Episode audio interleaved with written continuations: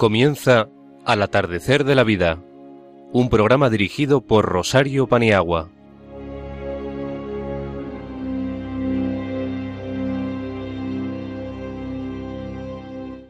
Buenas tardes, queridos amigos oyentes. Gracias por escuchar nuestro programa, programa que con mucho esmero, la verdad, hemos preparado para vosotros este mes. Y lo iniciamos con la ilusión de siempre, que significa con mucha ilusión.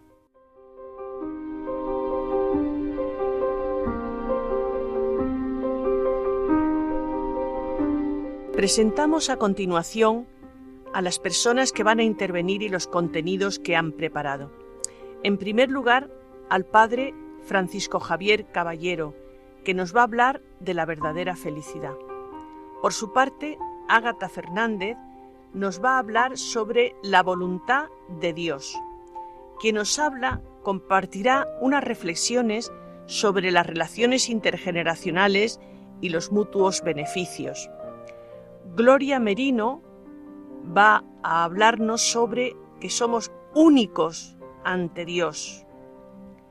Por su parte, Ana Rodríguez, en esta ocasión en la voz de María Luisa Álvarez, nos va a prevenir sobre el miedo.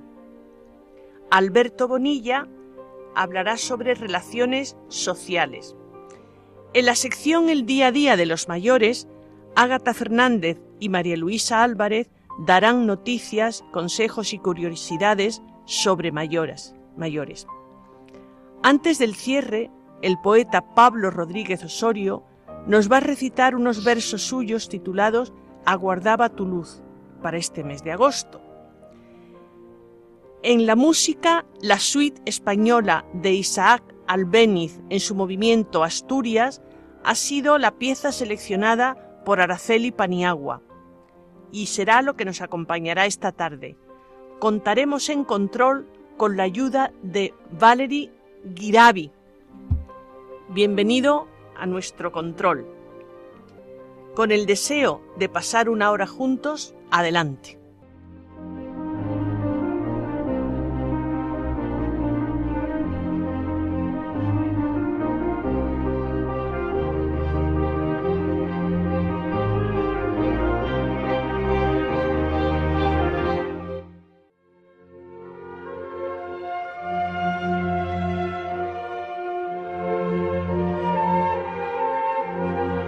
Una voz para este tiempo, con el Padre Francisco Javier Caballero. Buenas tardes, Padre. Lo escuchamos y, nos, y vamos a aprender mucho de la propuesta que nos haga esta tarde.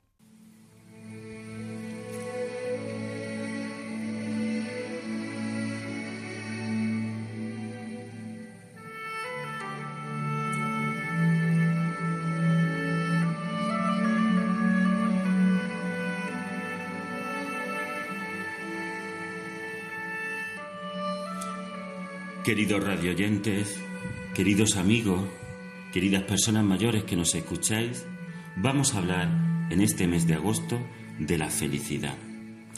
Cuando pretendemos dar razón de ella, acabamos con ella. Como dice el teólogo portugués José Tolentino, nos conformamos con que sea un bien tan deseado como escaso a menudo la miramos como miran la luna los mendigos, sin saber muy bien qué pensar de ella ni de nosotros, aceptando que quizá no pertenezca a este mundo, pero sin dejar de sentirnos confundidos al contemplar su brillo tan cercano. Solemos decir con cierta frecuencia que Dios nos quiere felices o que está empeñado en nuestra felicidad. Sin embargo, no siempre la experimentamos. La pregunta es, ¿Qué es para mí ser feliz? En la mayoría de las ocasiones, la respuesta sería conseguir aquello que no tengo. Un trabajo, un viaje, una cantidad de dinero, una pareja. En definitiva, ponemos la felicidad en satisfacer carencias. Pero ¿cuántas veces hemos conseguido lo que deseábamos y no nos ha revertido en felicidad? Por tanto, la insatisfacción está servida. Cuando conseguimos una cosa, se nos dispara el deseo de otra, y por este camino nunca llegaremos a la felicidad, pero sí llegaremos a la frustración. Tenemos cierto conocimiento de la felicidad cuando somos capaces de recrear instantes plenos o intensos en los que no echamos de menos nada y sobre todo a nadie, pero son eso, instantes. Por eso, frecuentemente, más que felicidad, buscamos plenitud, y la plenitud no es algo que se posee o se atrapa en un instante de euforia, sino que se trata del impulso que sostiene toda nuestra vida. Descrito con palabras cercanas, se parece a la tranquilidad de sentirse a gusto, bien con uno mismo, de vivir en coherencia y agradecidos con el don de la vida, de ser honrados y honestos con los otros, de no guardar rencor ni llevar las cuentas del mal, de ser solidarios con los que más lo necesitan, de estar reconciliados con la vida y sobre todo también con la muerte, de estar habitados por la armonía aún en las situaciones más difíciles. Se parece también para nosotros los creyentes haber descubierto cómo Dios nos va trabajando por dentro a cada uno y al mismo tiempo va iluminando hasta los lugares más recónditos de nuestra existencia. Plenitud, por tanto, es amar la vida, es reconocer en las cosas más sencillas, más simples y más cotidianas la grandeza de un Dios que se hace con nosotros, la grandeza de un Dios que palpita en cada gesto, en cada rostro y en cada mirada. Muy buenas tardes y feliz mes de agosto.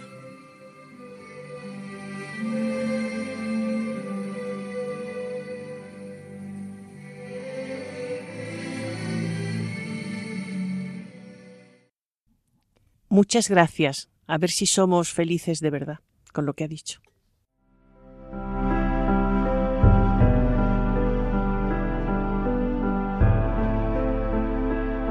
La sabiduría de los mayores, con Rosario Paniagua.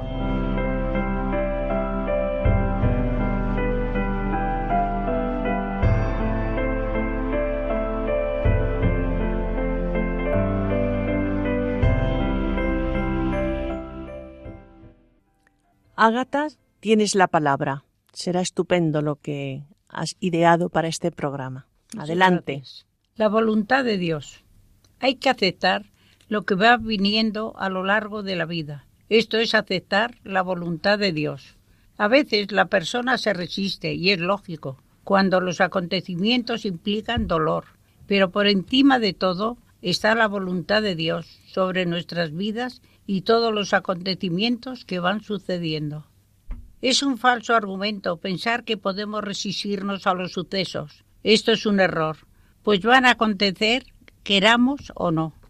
Lo único que está en nuestras manos es la forma de afrontarlos. La no aceptación reporta sufrimiento, de lo contrario, la paz interior es una señal que en medio del sufrimiento que llega hay una aceptación incondicional a la situación. La naturaleza humana se resiste a sufrir y eso es comprensible, pero desde la dimensión trascendente no se quita el dolor, pero tiene un sentido diferente. A veces ante un evento doloroso buscamos culpables, en una forma de protegernos del dolor que comporta que va a suceder igual. Se pueden cambiar algunas cosas, pero otras no, y ver esta diferencia implica sabiduría. Hemos venido al mundo a ser felices, por más que nos empeñemos en lo, en lo contrario, y eso se logra en parte, acogiendo lo imprevisto, guste o no, si es que no podemos cambiar el curso de ese imprevisto.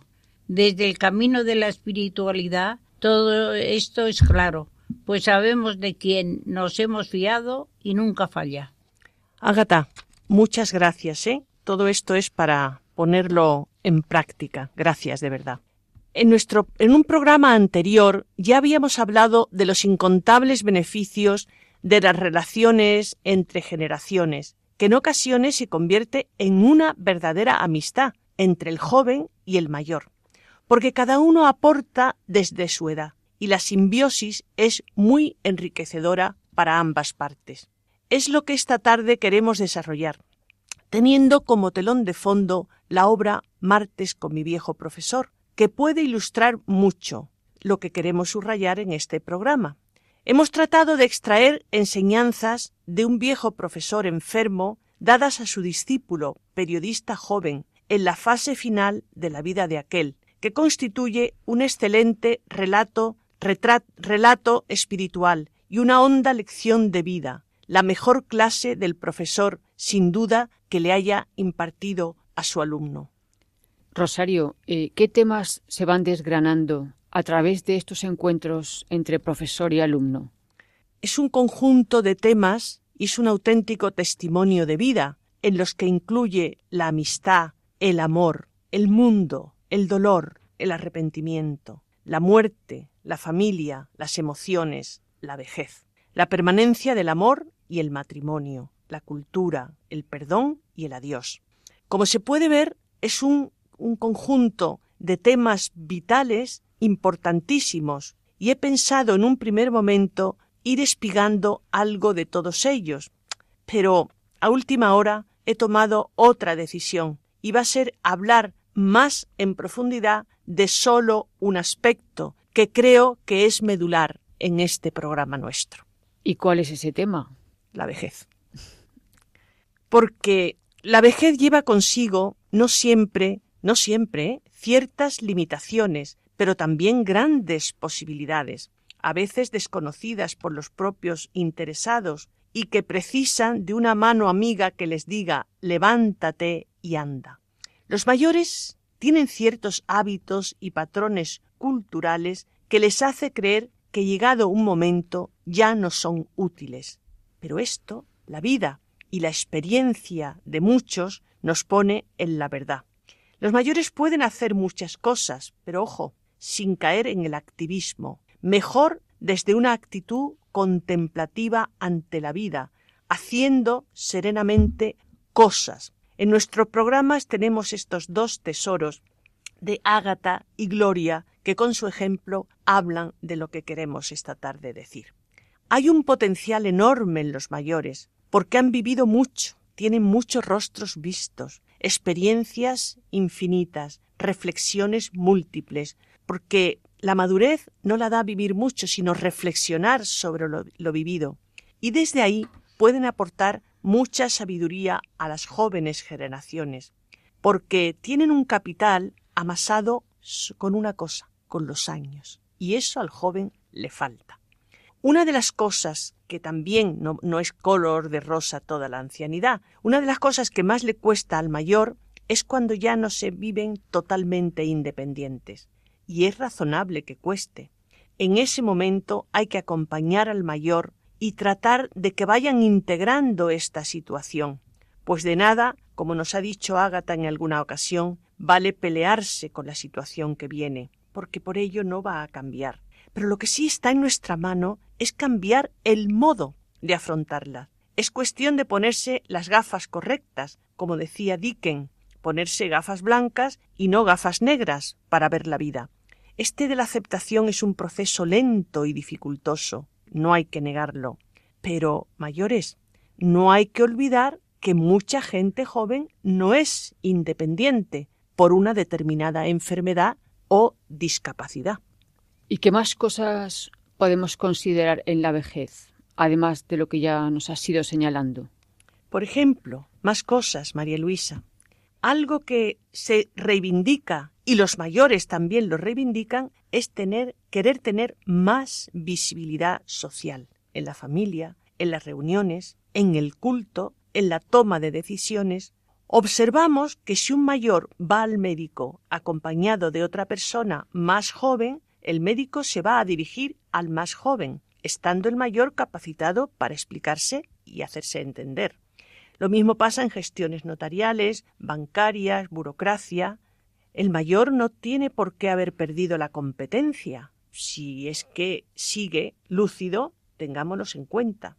Otra cuestión que me preocupa en las familias es que a veces al mayor se le pide colaboración en tareas familiares, ir por el niño a la guardería o en tareas parroquiales pasar la cesta, pero no se propicia la integración en la comunidad. Una cosa es la colaboración, servicio prestado, y otro es la integración en la toma de decisiones, en buscar su opinión.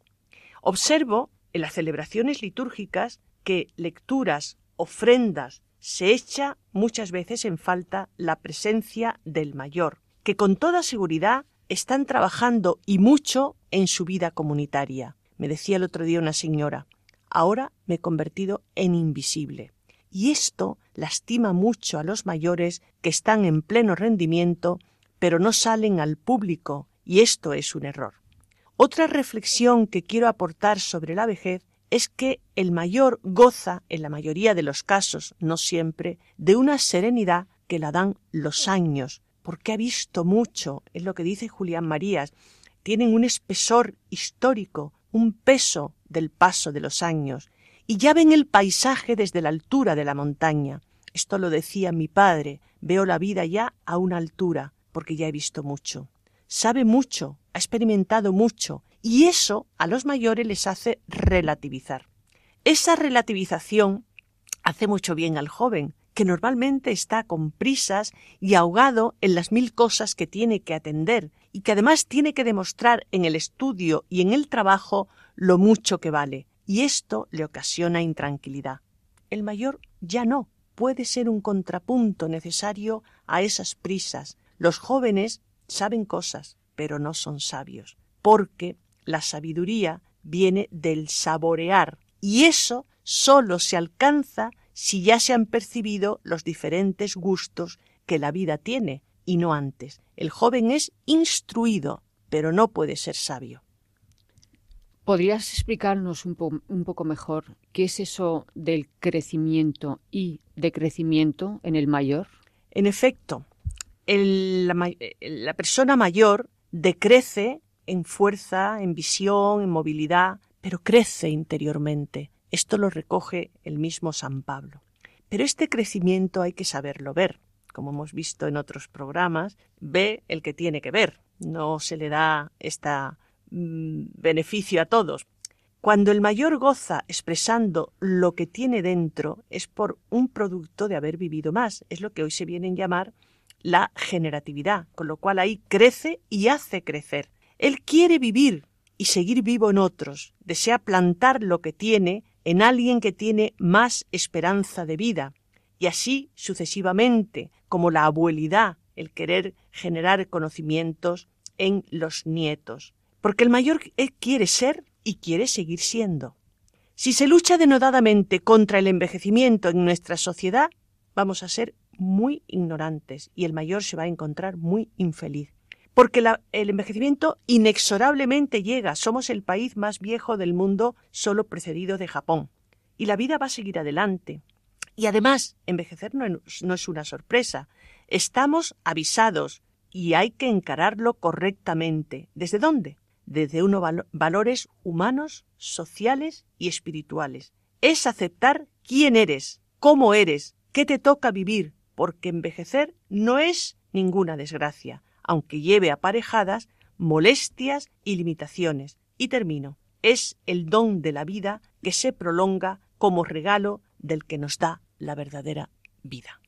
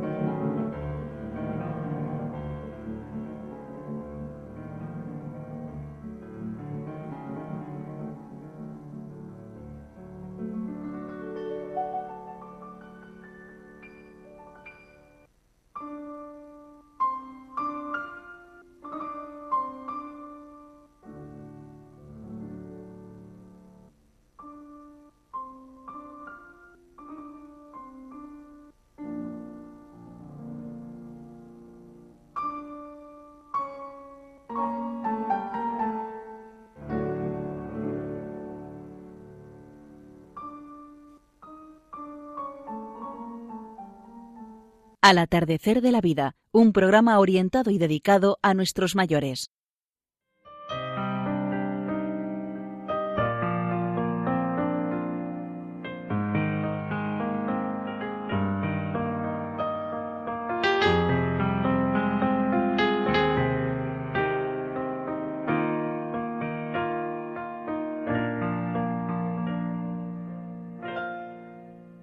El pensamiento de los mayores, con Gloria Merino.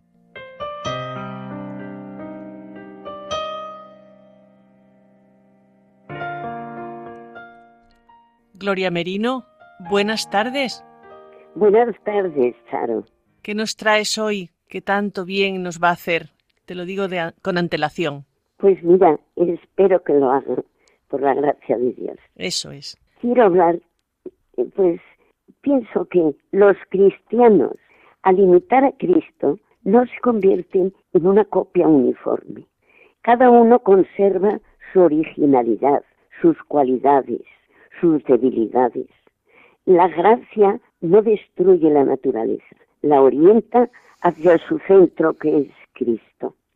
Cada uno es objeto de un amor único por parte de Dios y Él es capaz de dar a Dios y al mundo un amor que nadie puede darle en su lugar.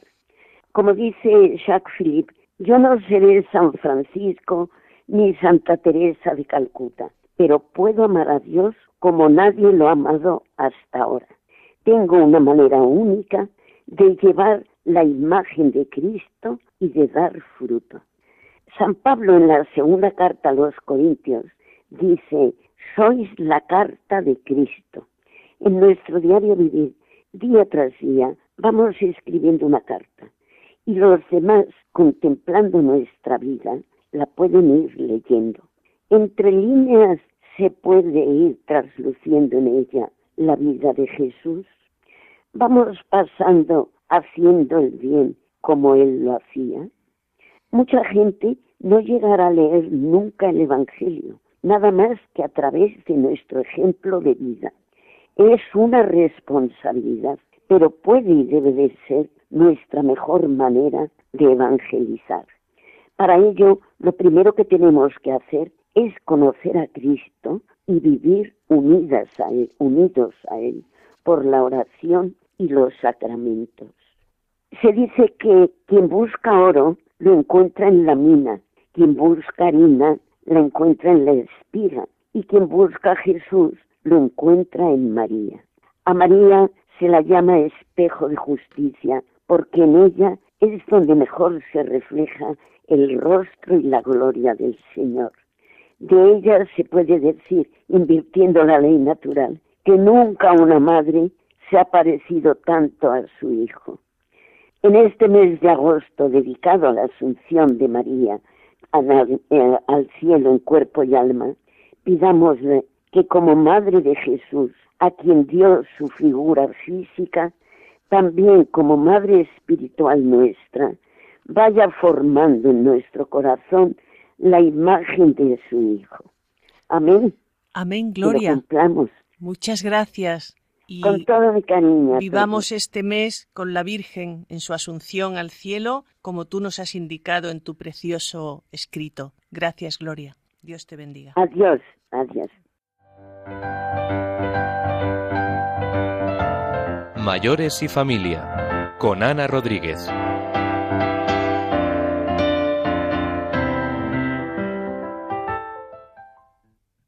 Buenas tardes, María Luisa Álvarez, aunque el tema lo ha trabajado Ana Rodríguez, pero lo va a presentar María Luisa Álvarez, que se va a ir incorporando paulatinamente a nuestro programa. Quítanos el miedo, María Luisa. A ello voy. Cada etapa de nuestra vida está marcada por diferentes aspectos evolutivos. En la infancia, la inocencia. En la juventud, la espontaneidad. Y en los adultos, la madurez. Las dos primeras etapas las vivimos con alegría y hasta con prisa, pero a medida que vamos cumpliendo años nos vamos ralentizando, vamos cambiando los esquemas, los valores y priorizando unos sobre otros. Ahora festejamos más el santo que el cumpleaños, nos damos cuenta de que hemos vivido más que otros muchos. Y cuando llegamos a la setentena, ya no nos gusta tanto mirar el calendario y hasta nos convencemos de que ya nos vamos apagando y que ya está todo hecho. Y lo curioso es que todos queremos llegar a viejos y todos negamos haber llegado. Esto es esto que es un hecho real es una de las muchas dualidades que tenemos las personas. Así que no hay que preocuparse demasiado, pero sí admitirlo. Más vale llegar que no llegar. Biológicamente empezamos a envejecer a partir de los 22 años, lo cual quiere decir que pasamos más de la mitad de la vida envejeciendo, pero en contraposición vamos madurando y creciendo en sabiduría. Recomendación. No nos miremos en el espejo demasiado, que es el único enemigo que nos va a recordar la edad. María Luisa, eh, ¿cuáles son los miedos más frecuentes que solemos tener?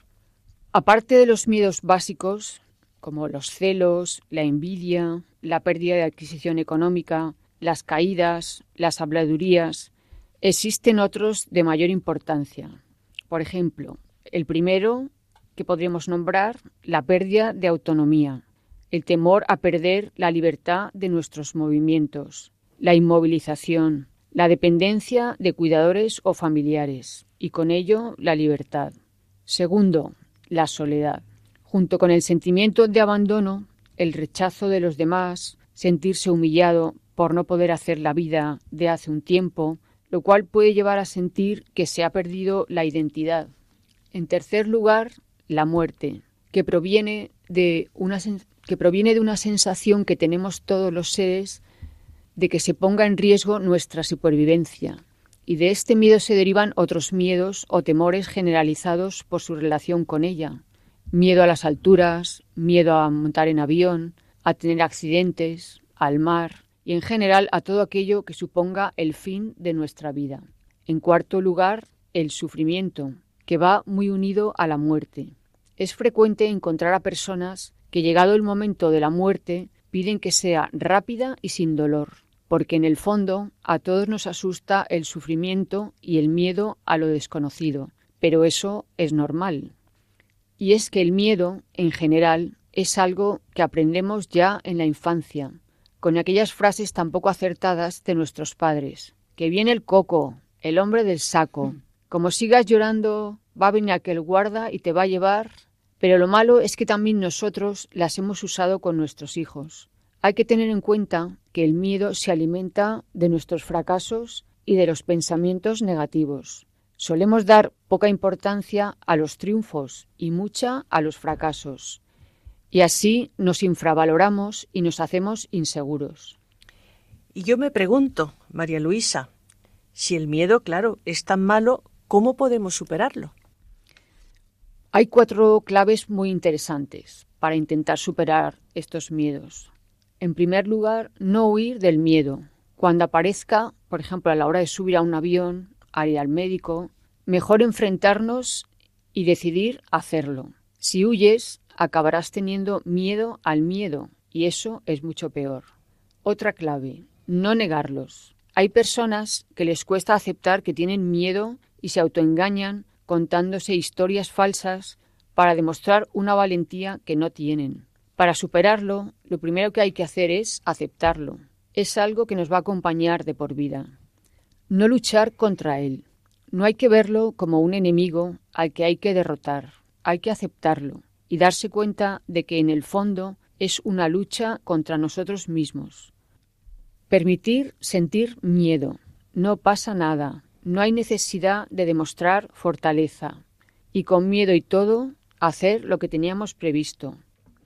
Se trata de trascender los miedos pensando, el miedo nos va a acompañar mientras vivamos. El miedo a lo desconocido es propio de las personas. Es una emoción que todos podemos sentir en muchos momentos de nuestra vida. Viajes de hijos, bodas de nietos, etc. El miedo es lo contrario del amor. Y amar es confiar en el otro, con minúscula, o en el otro, con mayúscula. Los cristianos tenemos unas grandes agarraderas con Dios. Amemos a Dios y confiemos en Él. Él que nos ha creado sabe cómo ayudarnos y seguro que nos dará la mano para sentirnos acompañados. Tengamos fe, esperanza y confianza. Muchas gracias, María Luisa. Con, con todas esas ayudas, el miedo no tiene por qué existir. Mil gracias.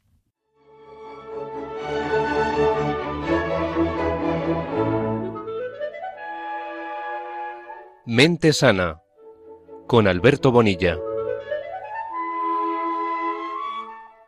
Alberto, aquí tienes el micro para que nos expongas lo que tú desees. Buenas tardes a todos, soy Alberto Bonilla y encantado de estar un programa más con todos ustedes.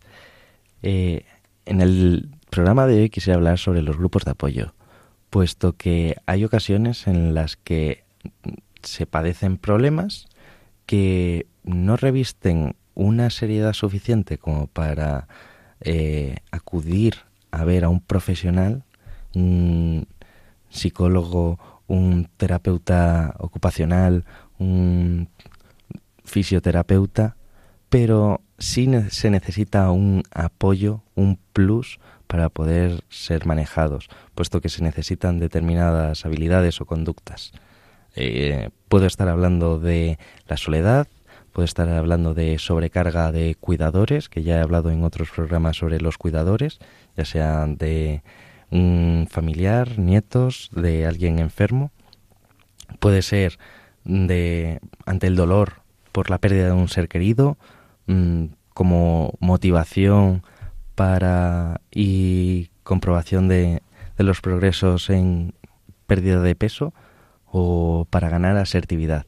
Son problemáticas que los psicólogos decimos revisten una importancia clínica suficiente, pero que tampoco requeriría observar a un, acudir a, a una consulta profesional.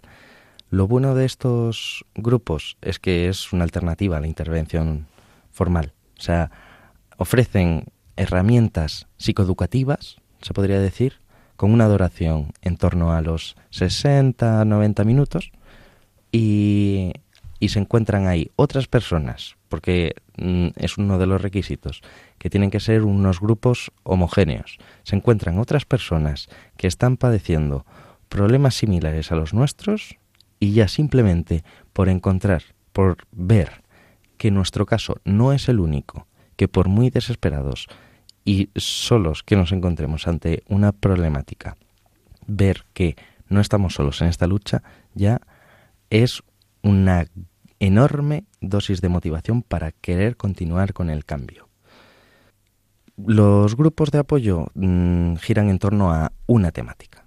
Una temática que mm, lleva mm, consigo aparejada una metodología. Son una serie de pasos se tiene que tener claro como usuario que realmente quiere acudir, que uno demanda ese servicio y quiere sacarle provecho de, eso. Y el grupo debe tener una serie de pasos, como ya comentaba, para poder favorecer un crecimiento de, de las personas que, que acuden a este, porque todo es una cuestión de objetivos.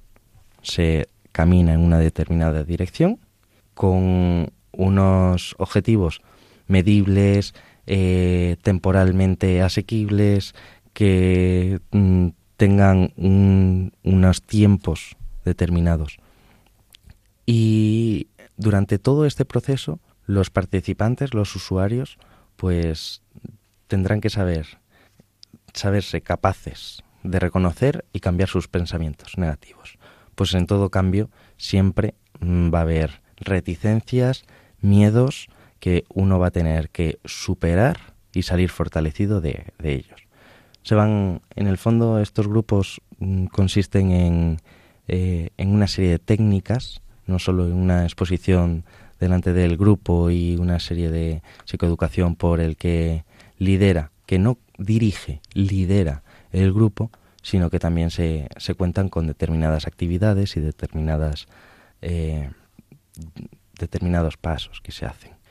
Eh, estos grupos, en el fondo, están contraindicados para esas personas que desean hacer una introspección mm, dura contra eh, una introspección mm, dura y profunda de, de sí mismos de, o de sus sentimientos y relaciones, puesto que en el fondo estamos exponiéndolo ante un grupo. Mm, primero, como grupo, pues tiene que haber un turno de palabra para todo el mundo y segundo, hay unos principios de confidencialidad que no se estarían cumpliendo del todo y eso puede ser difícil y peligroso. Eh, todos estos grupos en el fondo tienen un, un inicio, una fase de transición, un inicio en el que lo desarrollo un poco un inicio en el que se presenta, se, se presenta uno, se presenta el grupo, se, se ven cuáles son los objetivos, qué se puede esperar de ese grupo y qué no. Una fase de transición en el que se van desarrollando, andando todos esos pasos de los que hablaba, cumpliendo todos esos objetivos metodológicos y una fase de finalización, una fase en la que ya se ha cumplido todo lo que se podía esperar de ese grupo y hay que cerrar esa etapa de, de tu vida, saberse capaz de poder superar todo, todas las dificultades esas. Me gustaría terminar con una frase de, de Martin Luther King que decía, yo tengo un sueño. Empezó uno de sus discursos más importantes eh, su discurso más importante con, esa frase y, me gustaría terminar así. Pues no hay que perder nunca nuestro sueño y pues es el, mm, la piedra angular para poder cumplir nuestros objetivos. Muchas gracias. Muchas gracias, Alberto. Con tus conocimientos nos hace relacionarnos mejor, sin duda.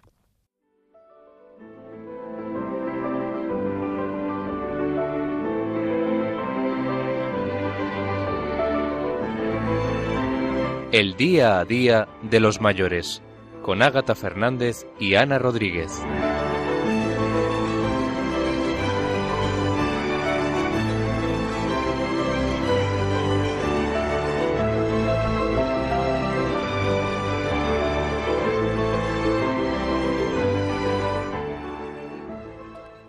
Ágata, adelante. Las personas mayores se visibilizan poco en los medios de comunicación y cuando salen es desde imágenes que no tiene que ver con la realidad, creando con ello una imagen social lejos de la verdad. También se las presenta negativamente como seres caducos y sin proyectos, y esto no es la realidad, y menos hoy, en donde se ha apostado por la cultura de la vejez activa desde 2012.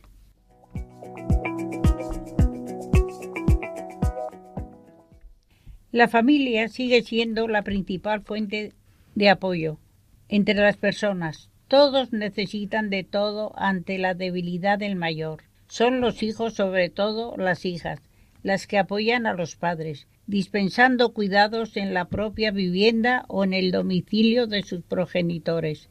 Pero no olvidemos cuando es al revés, los padres apoyan a los hijos ante la falta de vivienda, salario, enfermedad, etcétera, siendo el principal soporte de todos, donando su casa, su pensión y su tiempo. María Luisa, es tu tiempo. Los mayores tienen un importante valor en mantener lazos familiares con la tierra de origen y transmitir saberes del patrimonio familiar, de la tierra y de las tradiciones. Por ello, es una vida a favorecer siempre, no imponiendo barreras silenciosas con respecto a otros grupos sociales. Los mayores son ciudadanos de pleno derecho en todos los aspectos de la vida.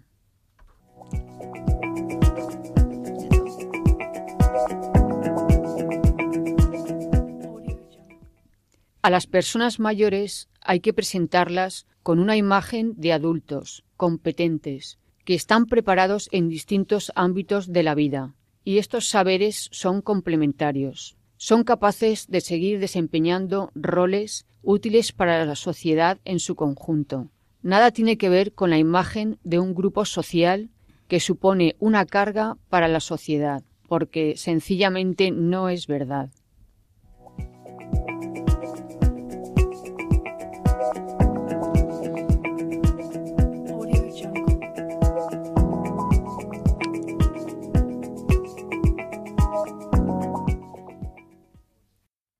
Recibimos a Pablo Rodríguez Osorio, que ese rincón de poesía lo está cuidando cada día más. Adelante, Pablo.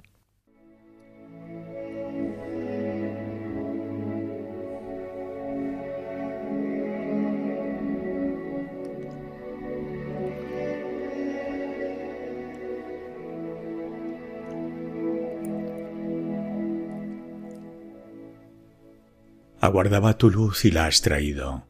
Esperaba la paz y he despertado en brazos de la calma. He comprobado que tras la primavera has renacido.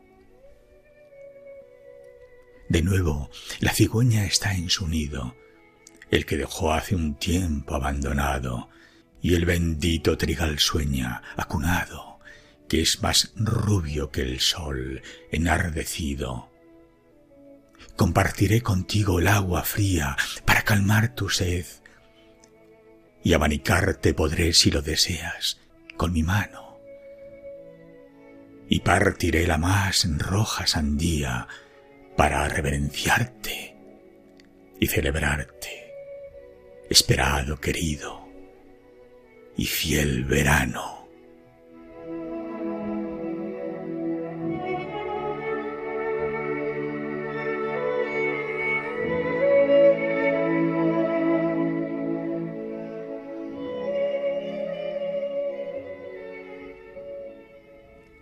Pablo, aguardábamos tu luz y la hemos recibido. Muchas gracias. Gracias a todos, al Padre Caballero, a Ágata Fernández, a Gloria Merino, a Ana Rodríguez, a María Luisa Álvarez, a Alberto Bonilla, a Pablo Rodríguez Osorio, en control a Valery Girabi y a Isaac Albéniz, que nos ha regalado la suite española elegida por su amiga Araceli Paniagua. Gracias a todos los que nos escucháis y difundís el programa y también difundís la emisora. Seguimos juntos, ¿eh? Por favor. Para conectar con nosotros, por correo postal, Radio María, al atardecer de la vida, Paseo de Lanceros 2, primera planta, 28024, Madrid. Y en el teléfono 91 153 85 70. Para oírnos en diferido tenemos podcast que lo podéis oír en www.radiomaria.es y pinchar el atardecer de la vida, seleccionando el día del programa que queréis escuchar. Y no nos vamos sin recordaros, el próximo programa será el 7 de septiembre, víspera de la Natividad de la Virgen. Y a continuación, por favor, oír la liturgia de la semana y escuchar la programación completa de Radio María porque merece la pena. ¿Qué día hemos dicho? El 7 de septiembre. Hasta pronto amigos.